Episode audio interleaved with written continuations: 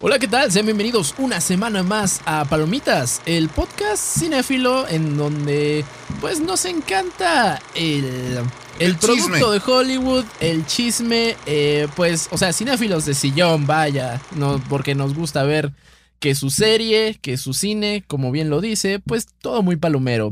Y esta semana estamos, pues quizá de manteles largos o, o nos encantaría estar de manteles largos porque hay una celebración, pues muy importante en la industria, eh, nos guste o no, y quien se, bueno, como ya es costumbre, nos acompaña Cristian Maxice y el señor José Saucedo, parte del elenco de Indigo Geek. ¿Cómo están, señores? Así es.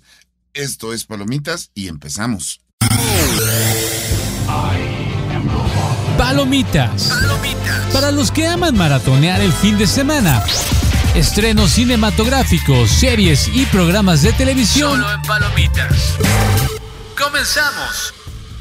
Y bueno, ya lo comentábamos hace unos momentos, eh, pero pues, primero que nada, ¿cómo están? Buenos días, buenas tardes, buenas noches. Estamos en el episodio número 8, 8. creo. Sí.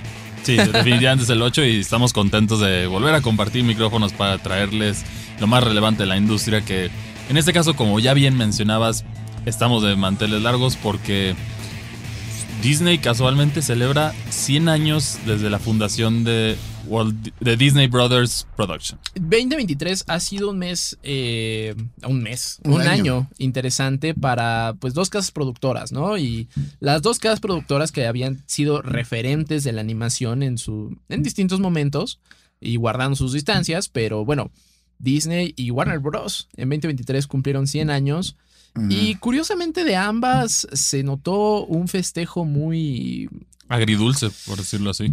flojo, flojo, muy suave. Bueno, mira, los vimos tropezar con gracia.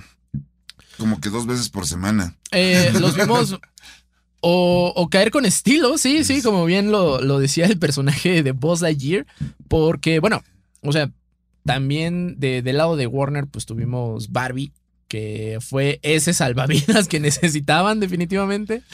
Sí, pero fue un salvavidas chiquitito en Claro, comparación con todo lo que perdieron, no nada más en cine, sino también en servicios de este. en streaming, en series, en videojuegos, no Que- sé por qué le siguen dando presupuesto a CW, pero bueno, Chris. Que también hay, aquí yo siento que hay un aspecto que trataron de maquillar incluso los números de estas empresas hasta que finalmente salieron los reportes oficiales que tienen que mandarle a las, respecta- a las respectivas secretarías de Hacienda de, los diferentes países en donde hacen estas producciones, Es correcto. que ahí vimos que los números están mucho peor de lo que, de lo que prometían. Entonces sí es más grave de lo que parecía y por eso ya empieza a haber mucha presión en, en el caso de los accionistas de ambas empresas. Ahora, hacerte la pregunta de... eh, Hemos visto muchos memes, eh, incluso encabezados de notas, que dicen que Disney está al borde de la bancarrota. Tú No. dirías que... Yo, yo creo que no. Yo creo que no, simplemente, o sea, son, ya definitivamente no pueden tener, yo creo que otros dos años así de desastrosos, por decirlo así, porque ahí sí efectivamente ya entran en una situación de bancarrota. Pero en este caso, se tiene que repensar y a mi parecer, sí iban muy rápido con las diferentes producciones, ya que era demasiado contenido. Tienes Marvel, tienes Star Wars, tienes Disney, tienes Pixar. Ahora lo que tienen que hacer es a mi parecer, es menos cantidad y más calidad. Que esto es para volver a retomar la confianza de la audiencia. Y por otra parte, a mi parecer, que es un tema delicado, pero también pone, pone en riesgo es el no politizar las cosas. Porque si ya te metes en política y en tendencias políticas, al final, mejor escenario, vas a perder 50% de tu audiencia porque no está de acuerdo con lo que estás haciendo. Entonces, si mantienes una línea neutral o le das una buena esencia a personajes, que lo hemos visto a lo largo, ahí es cuando volverían a pegar tus producciones. La única producción de Disney que logró ser sorpresivamente buena en cuestión de taquilla, pues, terminó siendo Elementos, que Empezó mal. empezó muy mal, Sí. pero le dieron la paciencia y, y la gente después de toda esta tensión que vimos, porque fue un año polémico en ese sentido para Disney y para Warner, los dos tuvieron sus respectivas situaciones, pero Disney, comienzas con La Sirenita, que es una campaña de marketing pesada, sabemos que tristemente todo el enfoque de la película Se fue a donde no debía. se fue a donde no debía, que era la, la elección de La Sirenita. Claro. Y al final no pudo vivir de esto, como se vio reflejado. El mercado, do- el, mercado doméstico le fue bien a la sirenita, pero el mercado internacional fue un desastre. Que muchos criticaban que este, este mismo tema político que ya está, estaba presente. El caso de Elementos, sí es una historia que tiene mensajes ahí en, el sentido de, de inmigración. Sí. Que, es- que- que de hecho el, el director, bueno, el escritor de la película viene de, de migrantes, si mal no recuerdo, coreanos. Así es, de hecho es eh, escritor y director, es el mismo que nos entregó una muy infame pieza, creo yo, como eh, un gran dinosaurio. Que, que Sí. deja mucho que desear. Sí. Durante mucho tiempo, en cuestión de calidad, Cars fue la oveja negra de Disney. La De- 2. La La- 2, que es la la, dos- mejor película de espías, y a mí me preguntan, pero bueno. Y, y en este caso, bueno, llegó el gran dinosaurio para demostrarle que Pixar también podía hacer Podía tocar producciones fondo. podía tocar fondo.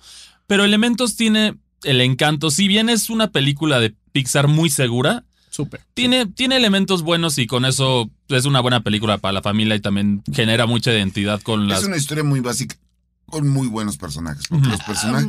A, Están a mí me cae muy mal Amber. Se me hace un personaje insufrible. Lo siento, tenía que decirlo. Pero. No, eh, pero el chavo Wade, ah, él se me hizo muy buen personaje. sí, sí, sí. Pero mira, lo que pasa es que 100 años, obviamente, ahorita se, se dice fácil.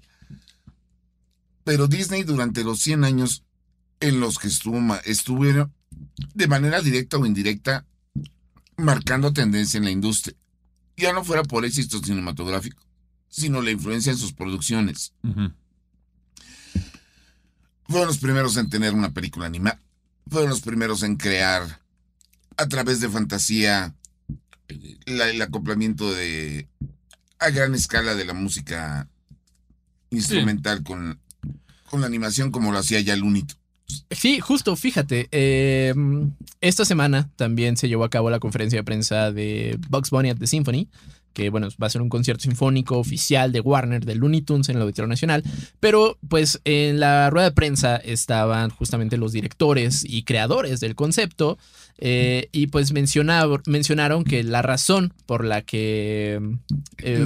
Looney Tunes tenía eh, pues la orquesta en todos, lo- en todos los episodios de las series animadas, en una época en la que solamente producciones triple A y súper grandilocuentes de Hollywood en la época 70s, eh, lo No, hac- no, eh, 30s, 40s, perdón, Vete muchos Ajá, justo. Lo, lo hacía, este, era porque, pues, algu- Warner, un hermano Warner, eh, decía, bueno, pues yo estoy pagando la orquesta. Entonces la voy a poner en donde yo quiera y en donde se me antoje. Sí, y eso, eso también ayudó a volver más. los tienes ahí presentes en la memoria estos momentos, como Claro. el conejo de Sevilla, que bueno, sabes Uf. que es la canción del Barbero de Sevilla, pero es una adaptación. Y este detalle le, le adu- le ayuda a dar su esencia a, estas dos, a estos dos grupos animados que. Hay sí, un barítono en TikTok mexicano, ahorita no recuerdo el nombre.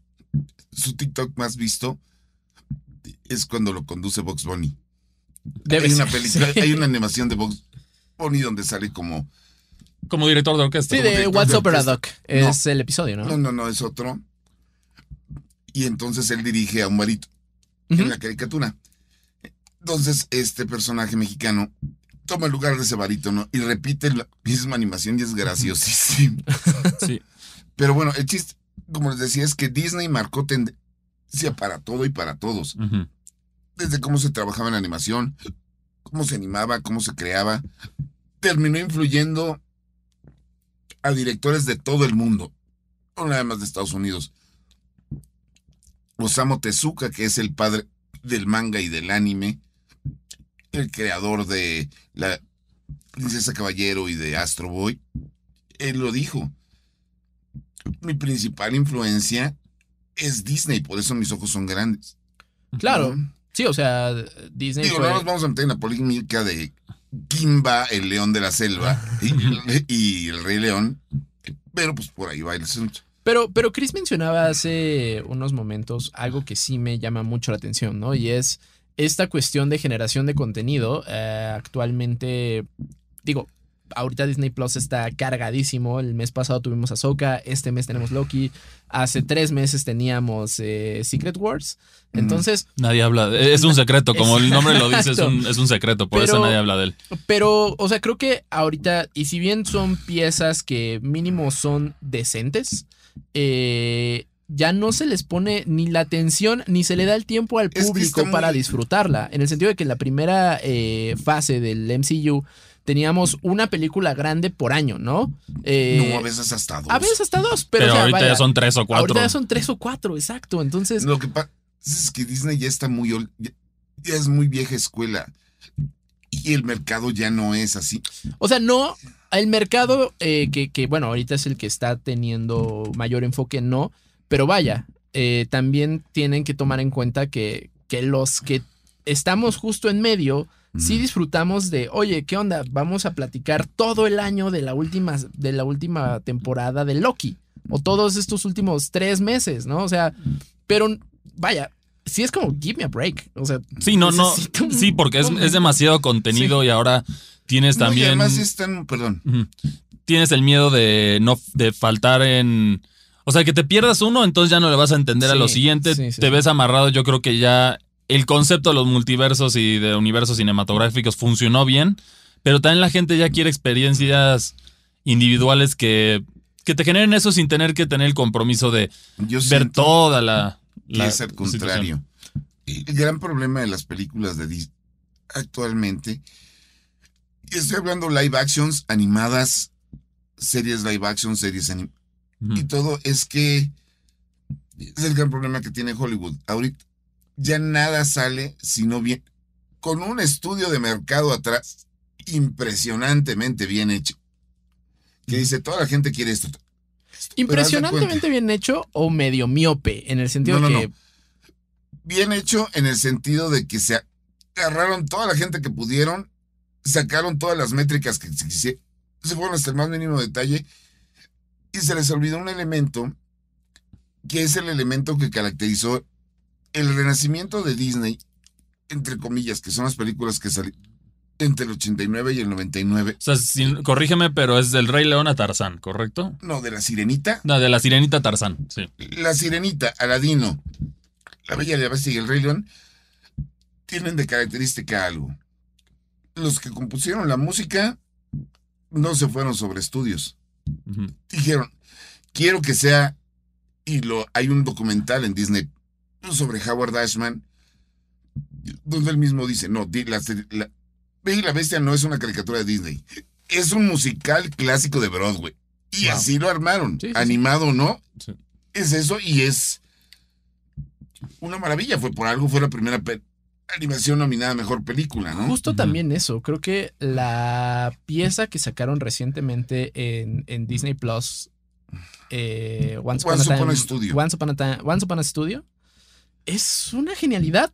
O sea, creo que, o sea, sí, claro, es un video institucional, pero qué bien está hecho. Y No eso, olvídate de que bien está hecho. Toma en cuenta personajes de animaciones que todo el mundo las tenía olvidadas. Sí. Sí, que- y también entra en la, juega en la parte de nostalgia de, de un Disney mejor, si lo quieres ver así. Porque Disney en sí, muchos nos acordamos de los éxitos, pero la empresa ha sido muy turbulenta. O sea, si, si, lo, si lo vemos desde, desde el mero principio con su primera animación, Steamboat Willie, que es esta famosa animación que ya seguramente la han visto de Disney manejando un barco de vapor, que De eh, hablamos, de, hablamos de, ese- de- de esa época.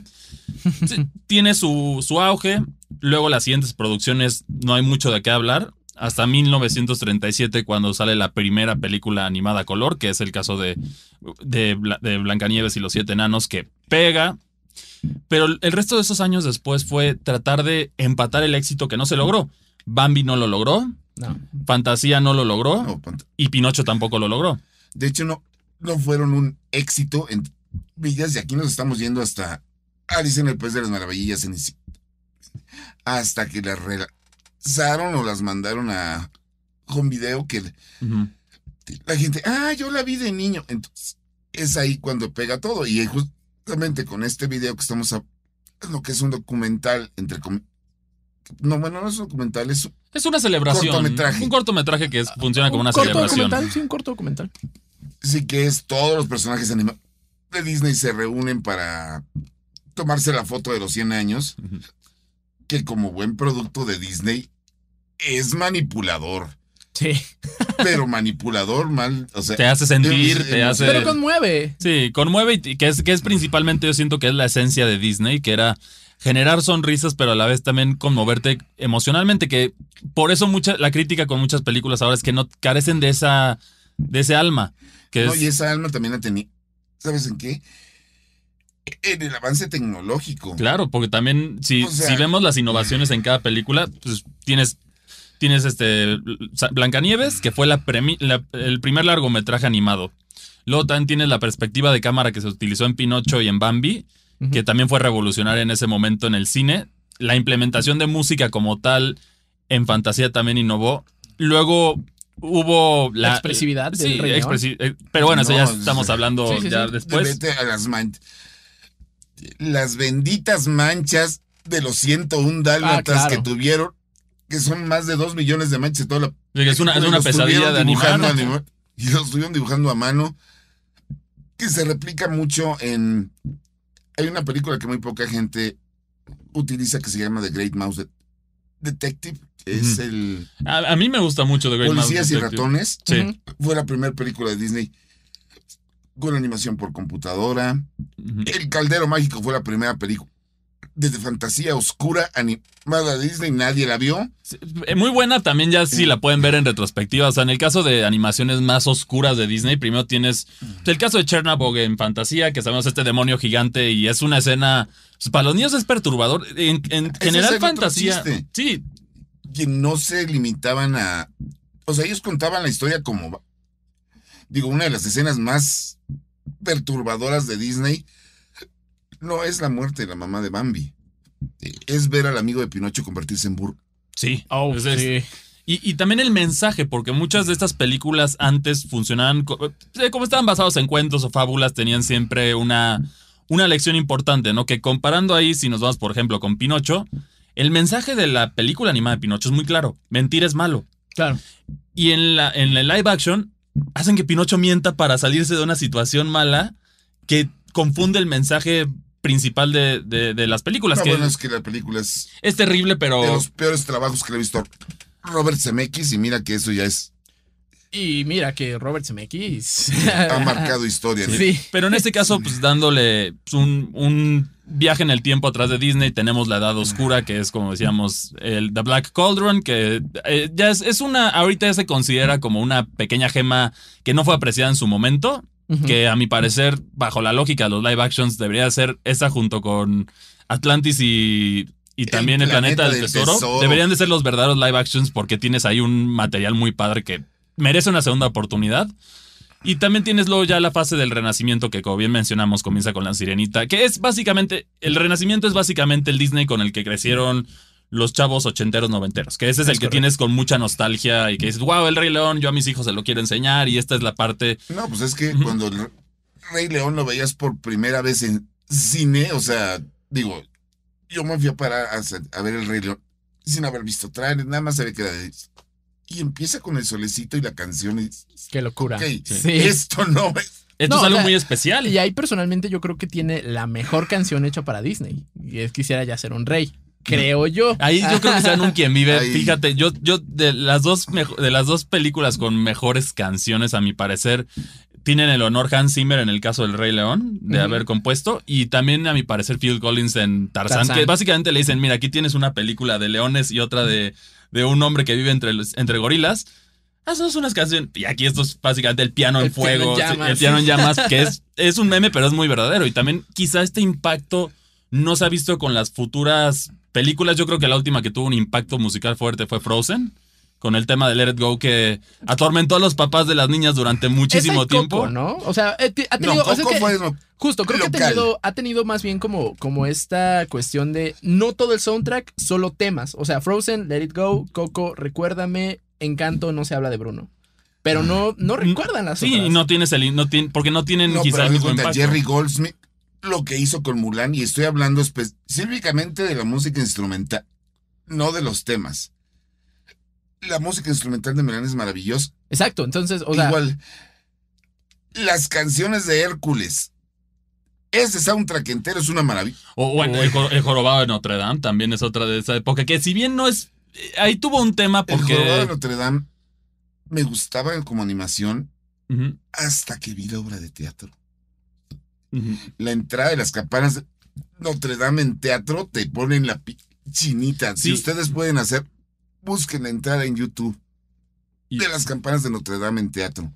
Sí, pero este es el caso, bueno, hablando del, de Notre Dame, el, bueno, de- del jorobado de Notre Dame, es que al, al ser una, un libro, bueno, un cuento que le hace el feo a la iglesia católica, pues por- es lo mismo que vimos también con el compás dorado, que, que tienes que tener este cuidado porque si no, básicamente los papás van a prohibir verla y no va a ser un éxito, que es, llegamos al mismo debate de que ha existido la parte de la cultura de cancelación. No es algo nuevo. No. La cultura de la cancelación va siempre que cuando hablas de un tema que es muy polémico, te vas a voltear a algún grupo. Antes el grupo cancelador popular era la iglesia, ahora hay más grupos que cancelan. Tuiteros, este, Swifties. TikTokeros, Sí, lo que- te- te- tienes un poco de todo, pero es- tienes que ser cuidadoso y como. Se me olvidó de comentar algo de cuenta. La Sirenita fue la última película con animación hecha al 100%. Ujú. Tarzán, el manejo de cámara de los revolucionarios, porque lo crearon a través de un sistema que se llama Casbah, que es por computadora, que de hecho es una mezcla híbrida. El primer personaje 100% hecho por computadora, bueno, mitad computadora, mitad animación tra- tradicional, fue el capitán John Silver en el planeta del tesoro. Lilo y Stitch, que fue hecho con todo, con acuarelas. Sí. Pero. Lilo y Stitch maneja como un estilo 2.5D, ¿no? Sí, no, pero Específicamente las, las escenas del avión que tuvieron Ajá. que ser hechas por unos por el lamentable suceso en, esta- en Sí. las Torres Gemelas de Nueva York, pero, pero sí son detalles que ayudan que ay- ayudan a tener que Disney tuviera esta magia que es la que recordamos y por eso la gente se siente frustrada con los live actions y con lo demás porque ¿Y quién se perdió, esta, se perdió esta esencia, se perdió esta esencia y es muy lamentable y, por, y como consecuencia pues las películas están sufriendo en, en cuestión de taquilla, si bien como decimos algunas la libran, pero ya no, no, tienes el, no tienes un fenómeno como Frozen 2 que ya fue hace rato. Sí, no, no. Eso de- fue en 2000. y fue taquillera, pero no, por, pero no por eso fue buena. O sea, todo el mundo fue a verla Pero por Frozen 1. por Frozen 1, pero la película no. Sí, no, la calidad No, de la bueno. película. Aquí es cuando Disney siento que comienza a perder esa parte. Y luego tenemos del lado de Pixar, que era el otro estudio fuerte, Uy. que tenía, tenía un estándar muy alto que parecía que no podían hacer nada mal, pero cuando ya empezaron a tropezarse, ahí es cuando ya han salido los, lo- las películas que seguimos hablando. Los Cars 2, los dinosaurios. El Lightyear, que yo la verdad siendo Andy hubiera elegido al, al gatito. Sí, vi- viendo la película yo hubiera elegido al gatito, la verdad. Entonces... Sí, es le esta- robaron la película. Sí, y, y ese- eso es algo muy triste porque en teoría ten- tienes ahí un- una marca que, que hacía cosas maravillosas y no solo en el lado animado. En el lado live action también tenían maravillas como fue las primeras tres de Piratas de Caribe, porque las demás no vamos a hablar de ellas. Incluso eh, la primera de las crónicas de Narnia tenía lo suyo. Sí, Narnia yo creo que Nar- fa- falló. Narnia es de Disney. Narnia es de Eh, Disney, las señor. primeras fueron de Disney, pero luego se, se repartieron los derechos en el. Creo que la primera y Príncipe Caspian fueron las que, las que fueron de Disney. Ya después se distribuyó, ya nadie supo qué hacer con la franquicia, que a mi parecer también tenía potencial para ser Otro Señor de los Anillos. otro Señor de los Anillos. Digo, los autores eran amigos. Sí. Guardando sus distancias, pero sí. Y, y con, con un mensaje cristiano, ¿no? Sí, ese es el era una enfoque, cruzada, eh, realmente. El, el Jesús León, ¿no? Que ahí- No, ahí pero decimos. también tienes Disney Channel, tienes tus películas grandes live action, que todo el mundo tiene una referencia como juego de como juego de gemelas. Tienes este sus películas, tenían muchas películas que luego eran resultaban ser de terror que por cierto, niños. Juego de Gemelas es un remake, ¿sabían? Sí. Eso está muy loco. es igual que Freaky Friday. Claro, Sí. sí, sí, sí. Pero eran, eran películas que salían, me parece, solamente para pantalla chica. Sí, No. directo, directo TV. Ajá. TV. No, juego de gemelas estuvo en cine. Ah, ah, ¿en serio? La de la de Lindsay Lohan. Lohan, yo la vi en cine. Sí. Antes de que Lindsay Lohan llegara a todas las cosas que hizo, pero en ese momento era una, una jovencita con mucha promesa. Cuando era joven promesa, sí. Y- No, y además tiene grandes clásicos. 20.000 leguas de viaje submarino. Este. Como 10 versiones de. El. De la isla del tesoro. Hay muchos grandes clásicos también. Sí. Y, y en este caso, pues es. La, yo creo que en el, en el lado de las series animadas de Disney, la- me atrevería a decir que la última gran producción fue la, la serie de DuckTales de Disney XD. Que Sí, ya tiene las- mucho rato. El, el revival de DuckTales, que quien lo vio tiene que estar de acuerdo conmigo, es mejor que la original. Sí, es Wow. mejor que la original, definitivamente. Es. Me acabo de acordar de otro hito. Dos, hay dos hitos de Disney en cine que no pegaron como debieran, pero aún así siguen siendo influencia. La primera película que usó efectos especiales por computadora fue el, el The Black Hole, el hoyo, el hoyo negro. Antes que Jurassic Park. Es del 82. ¿Mm? Entonces sí, definitivamente sí es la primera, porque por muchos el CGI como lo conocemos, el pionero se le acredita mucho Sí, a, Jurassic a Jurassic Park. Pero no, pero trabajar por computadora. Ah, ya, todo ya, sí. eso fue el, el El- agujero negro, no me acuerdo cómo se le puso aquí en español, pero es de Black Hole. Y la segunda, Tron. Uy, Bueno, Tron Tron Legacy es una locura. No, pero yo me estoy yendo Tron, a- el No, no, Tron no, original, Tron- sí. Pero, o sea, creo que incluso en Tron Legacy tenían una gran oportunidad, que bueno, supongo que fue por una cuestión de, de taquilla, pero la película es buenísima. O sea, y, pero bueno, sí, también aventaron la casa por la ventana, tiene un cast increíble, el soundtrack lo hace Daft Punk, entonces, Que esta es la diferencia de producciones y aquí también entra en el debate pues, que está viviendo Hollywood moderno, ¿no? Quizá es... ah, ¿qué re- ¿Dónde están las responsabilidades? En el caso del CGI vemos que están sobrecargados la mayoría de los estudios y por eso la calidad ha bajado de manera considerable. y que ellos tienen Sí. una industria de, Mm. o sea, su propio, su propio departamento. Sí, que ya, ya- estaba sobrecargado y por eso nos dio cosas como Miss Marvel visualmente hablando. Y también en el otro sentido, la calidad de los escritores, que es algo que es cuestionable en este momento. Yo creo que a nivel Hollywood es muy raro encontrar cosas que estén muy bien escritas. El problema es que creo que, que no permiten. palomeras. Justo, Ujú. como que no permiten que se desarrolle eh, tanto esta parte, este brazo creativo, en el sentido de que, bueno, ya, ya lo mencionamos, o sea, Disney lanza alrededor de 10 productos al año, que Sí. eso, eso es difícil y es caro. Entonces, ah, y el problema aquí es que no creo que exista un momento de freno para Disney a pesar de que están en Pues, problemas. cuando tengan la situación de producciones van a tener que volver a reducirse con la esperanza de tener un nuevo Blancanieves que pegue. Y en este caso, también, regresando... Pues así al- estuvieron en los 80. Sí, ya, ya, ya lo han vivido varias veces, entonces no, no para Disney, pero en este caso lo que necesitan es, yo creo, una, si van a seguir con, con los cambios y los temas, hay que justificarlo más, porque por ejemplo, inclusión bien hecha de Disney en este caso fue, fue antes de que surgiera todo el concepto de inclusión y eso, que fue el caso de la princesa y, y la rana. Ay, princesa, pues Que buenísimo. a ver, veamos, aquí se cambió, la, la- la historia original se adaptó a Disney y se le dio, se le dio sede en Luisiana, en Nueva Orleans, y en este caso tiene sentido en la trama. Y, y nadie se quejó, o sea, hubo a lo mejor una persona u otra que se Tiene enojó, un pero villanazo. tiene un gran villano que implementaron también culturalmente, fue adecuada la adaptación del, del vudú y todo lo que se, de- Su lo que se está vivía. increíble. Y la princesa Tiana es un buen personaje desarrollado. Que al final su color no, no afecta en nada, y, pero hay un- en el sentido histórico tiene sentido eso es lo que la gente O más bien, yo creo que ha apreciado. no lo hicieron arma de market el color de la persona. Sí, que eso es, por ejemplo, O sea, Coco fue otra que también adaptó muy bien una cultura. Lo mismo pasó con Moana. Lo mismo pasó con Raya y el último dragón. Raya yo siento que fue como tratando de hacer un Frankenstein de varias culturas de de, ¿De Asia? Sí. de Asia y es por eso no, no tiene quizá esa sensibilidad cultural que por eso pues, no generó empatía ninguno porque, en- por ejemplo, en Coco tú veías, a ver, el chiste de la chancla.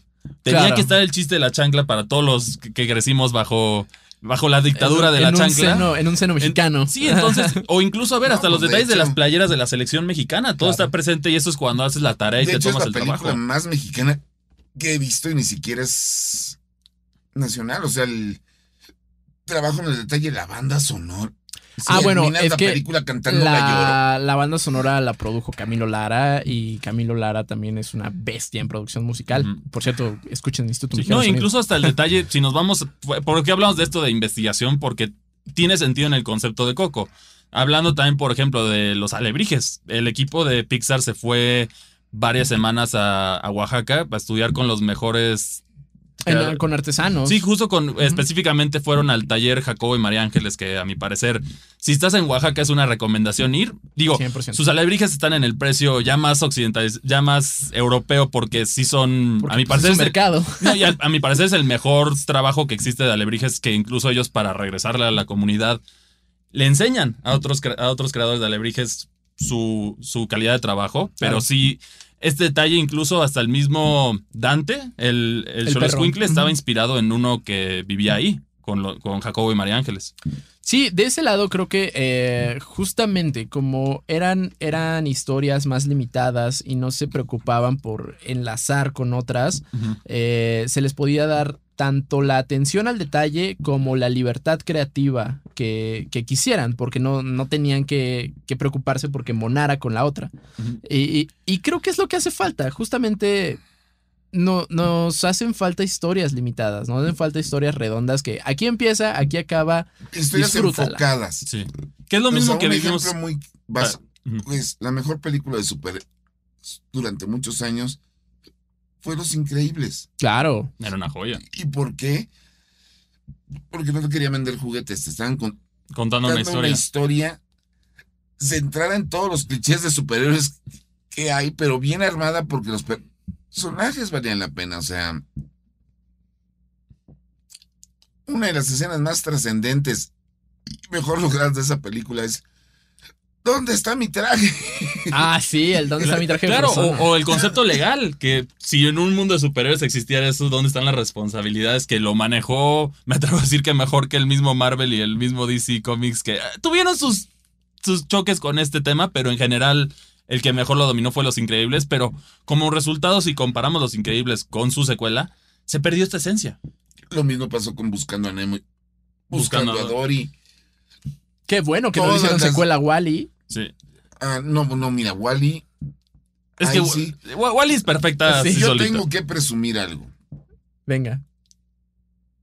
Yo vi Wally en Pixar. O sea, en Pixar. En HQ. Pixar, en ofi- Uh, qué sí, belleza. Y esa experiencia y esa película, dices, esto está fuera de, de la caja. Es cine. No, es que eso es Sí, cine, claro, o sea, claro. la simple escena donde va el robotito agarrado de la nave, agarrando el- las cosas en el hielo, el espacio es una maravilla de animación, Sí. porque todo lo expresan sin hablar. Otro ejemplo de otra, ¿qué es lo que tenía Pixar? Hablando de historias enfocadas.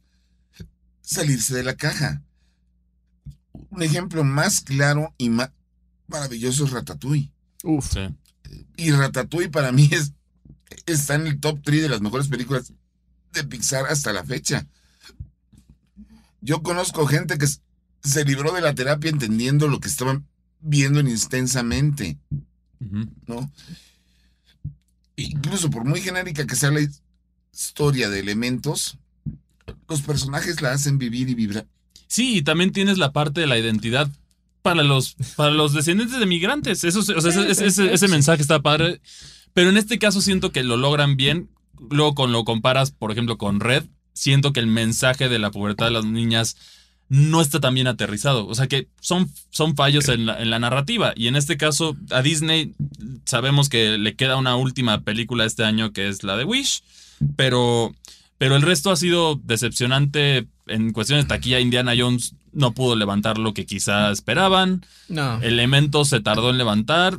La mansión embrujada nadie habla de ella. No, pues que nadie la No vio. es que nadie la vio. Sí. Sí, Y yo creo que ni los actores. Sí, ese es, ese es el problema de, de este Disney moderno que está pasando una nueva Indiana- etapa complicada. Jones, su error fue que llegó muy, muy, muy tarde.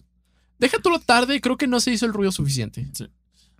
No, yo creo que. Mira, Yo quitas la cara. que es el ruido que de- debía de haber recibido.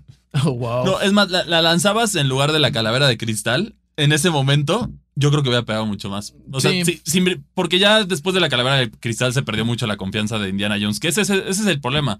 Si te manchas con una producción, ya nadie va a confiar en tus demás producciones. Porque dicen, ah, que va a tratar de meter Es esto, va a tratar de meter aquello. Específicamente en el, en el, en el tema de Indiana Jones es ¿cómo superas una película donde el padre de Harrison Ford de Sean Connery. Eh, Sí. es, es muy difícil, es muy difícil y no se logró, pero por lo menos. Y donde te revelan que no se llama Indiana Jones. Además, vean las películas si no saben de lo que se habla. Y ni matando a Channing Tatum, ¿eh? Sí. Sí, ni nada. ni- Lo, lo- No, no, no, no, no, no fue a Channing Tatum. Fue Digo, fue este- a este Shia LaBeouf, Sí. Shia LaBeouf que eh, ya tiene. Lo han matado de fuera de, de- de escena en dos películas, y en Transformers da también. mucho gusto. Ujú. No, perdón. No, dentro del mundo de la película, eh, esa escena donde te explican qué fue lo que pasó con el hijo de. Es muy fuerte, Jones, sí. Ajá. Mata la película y de ahí muchísimo. O sea, no se levanta, sino hasta el final, final. Sí, que te, de- te de- te deprime, pero por lo menos, ¿qué es lo que puede hacer Disney? O sea, bueno, por lo menos ustedes, ¿qué piensan que es lo que puede hacer Disney para resolver esta situación? Yo creo primero reducir la cantidad, más calidad, menos cantidad para retomar la confianza de, de la audiencia. Y si vas a hacer historias con temáticas políticas, escríbelas bien, dale una justificación a tu personaje. No solo es así el personaje porque es así, que eso es lo que, lo que Y- falla aquí mucho. Y, no centrar tu marketing en eso. ¿Por qué? Porque Disney tiene como 10 años teniendo su primer personaje LGBT en una película. Y ya son para 10 años. Sí, y también en este sentido hablamos ahorita de la situación que está siendo una pesadilla de marketing para Disney, que es el caso de, de justo regresando al origen, a Blancanieves. El live Oh, action sí. está bajo mucha polémica. Tienes, a mi parecer, la elección de la actriz fuera de otros detalles ha sido muy mala en el sentido de relaciones públicas. ¿Por qué? Se ha dedicado a tirarle a Blancanieves, que es la que impulsó a Disney a hacer Sí. lo que fue Disney, diciendo básicamente, ¿sabes? No es 1937, bla, bla, bla, y ahora va a ser este rol que siento que Hollywood no lo ha logrado agarrar bien desde hace mucho tiempo, que es la mujer protagonista empoderada. ¿A qué me refiero? Que no es un personaje que no sufre de complicaciones, entonces es todopoderoso. Y esto no, no, no, lo- no te puedes relacionar con este personaje. Personajes mujer fuertes que tienen, están bien escritos. Mulan. Uh, Mulan, a pesar de todas sus adversidades, Sí, la animada. En el caso de, en el caso de live action, pues, tenemos a alguien que nos demuestra cómo se hace una protagonista mujer muy icónica. Recientemente en cine palomero, y yo sé que me voy a morder la ley, pero una mujer empoderada que yo haya visto en cine que diga, qué bien quedó este personaje en comparación con su original, Gal Gadot como la Mujer Maravilla. Sí, Gal Gadot- Sí, Gal en la en primera. Sí, ya no, no hablamos de 84, ¿no? Pero en este caso sí, esta es la solución que pueden hacer para manejar, es manejar mejor a los personajes y tener este interés. Tenemos otro detalle, por ejemplo, Castlevania, no, Nocturne, que no sé si ya la vieron, la- nosotros la recomendamos, pero aquí el cambio de Annette, que Annette no, no tenía, no era un personaje que tenía esencia, entonces Sí. a mí me gustó mucho que Era gris. retomaron la parte de, del mensaje que los vampiros eran, eran los, los dueños de esclavos y ella es del Caribe, de una de estas colonias que tenían esclavos y se escapa y le da más esencia al personaje y ahora lo hace más interesante. Pero tienes que jugar bien con eso, porque si nada más lo cambias, vas a perder audiencia. Y de hecho, ahorita recientemente South Park anunció un, un, un Un especial, especial. bastante interesante que se burlan justo de esto, que cambian a todo el elenco. Eh, aparentemente es un sueño de Eric Carman, que si no han visto South Park, que es el niño gordito de los memes, seguramente lo han visto. Pero hacen un giro que en un sueño suyo todos los protagonistas son mujeres. Afrodescendientes. No, y asiáticas. Ah, No, minorías, mujeres minorías, Minorías, sí. empoderadas. Y ese es como el chiste que solo se puede salir con eso South Park. ¿Por qué? Porque se burlan de todos por parejo, entonces por eso no lo ven con malos ojos. También otro de los puntos que necesita Disney es más que concentrarse, vamos a volar un poquito fuera de los estudios de mercado. No, o sea, vamos a cosas. Un ejemplo muy claro. Según las público audiencias del estudio de mercado, en la película original de La Sirenita, la canción parte de él, Part of You Ajá. World, era muy aburrida y la querían quitar de la película. Y Jeffrey Katzenberg, que en ese tiempo, y el, perdón, y el equipo de animación, le dijeron a Katzenberg, no, no la vamos a quitar, no puedes sacar esa canción. Sí, porque te, te película". demuestra mucho el personaje de Ariel. Eso es por un lado. Y en cuanto a personajes LGTB, regresando con la sirenita, Úrsula Uh, no es exactamente una matrona, sí. ¿no? El personaje está basado en, en, en personalidades LGBT. Incluso la voz en México lo hizo un travesti. Es correcto, sí. Y son unas este, reinterpretaciones grandiosas. ¿Pero por qué? Porque se salieron del estudio de mercado. Sí, que les Y da es- miedo. O sea, tienes que ir sin miedo a este tipo de situaciones de los dos lados y tienes que enfocarte en. Yo creo que esto va a ser bueno, va a ser así y no irte por, por los otros temas de, ah, quiero hacer feliz a estas personas, quiero hacer felices a estas. Porque si tratas de ser felices a todos, nunca vas a ser feliz a nadie. Y eso es lo que ha pasado. Como lo que pasó con Tarzán, que Tarzán, si uno ha leído la novela, saben que la novela es que él regresa a Londres a exigir su herencia. Ajá. Eso no pasa en la animación de Disney. ¿Por qué? Porque se queda a la mitad del libro. Pero ahí se concentraron en desarrollar el personaje y la historia. Entonces, les queda funcionando perfectamente. Además del reflejo del Tarzán juvenil, y cómo se mueve por los árboles y todo, que era, para quienes no lo sepan, esa captura de movimiento no la hizo Tony Hawk. Sí, sí, sí, sí, a- Antonio Halcón. Ah, Entonces, eso lo que dices, concentrarse, pero esa parte de concentrarse es darle la libertad creativa, que es lo que hizo que Disney fuera en su momento, cómo adaptaba las películas, cómo creaban a los personajes y todo, no tan acentuados en el estudio de mercado, sino En contar historias. en que tengan sentido para la historia. Digo, Peter Pan está muy sanitizado, Bueno, sí, es que. pero aún así no es, no, no, no le quitaron esa maldad que tiene el personaje y la, y la historia.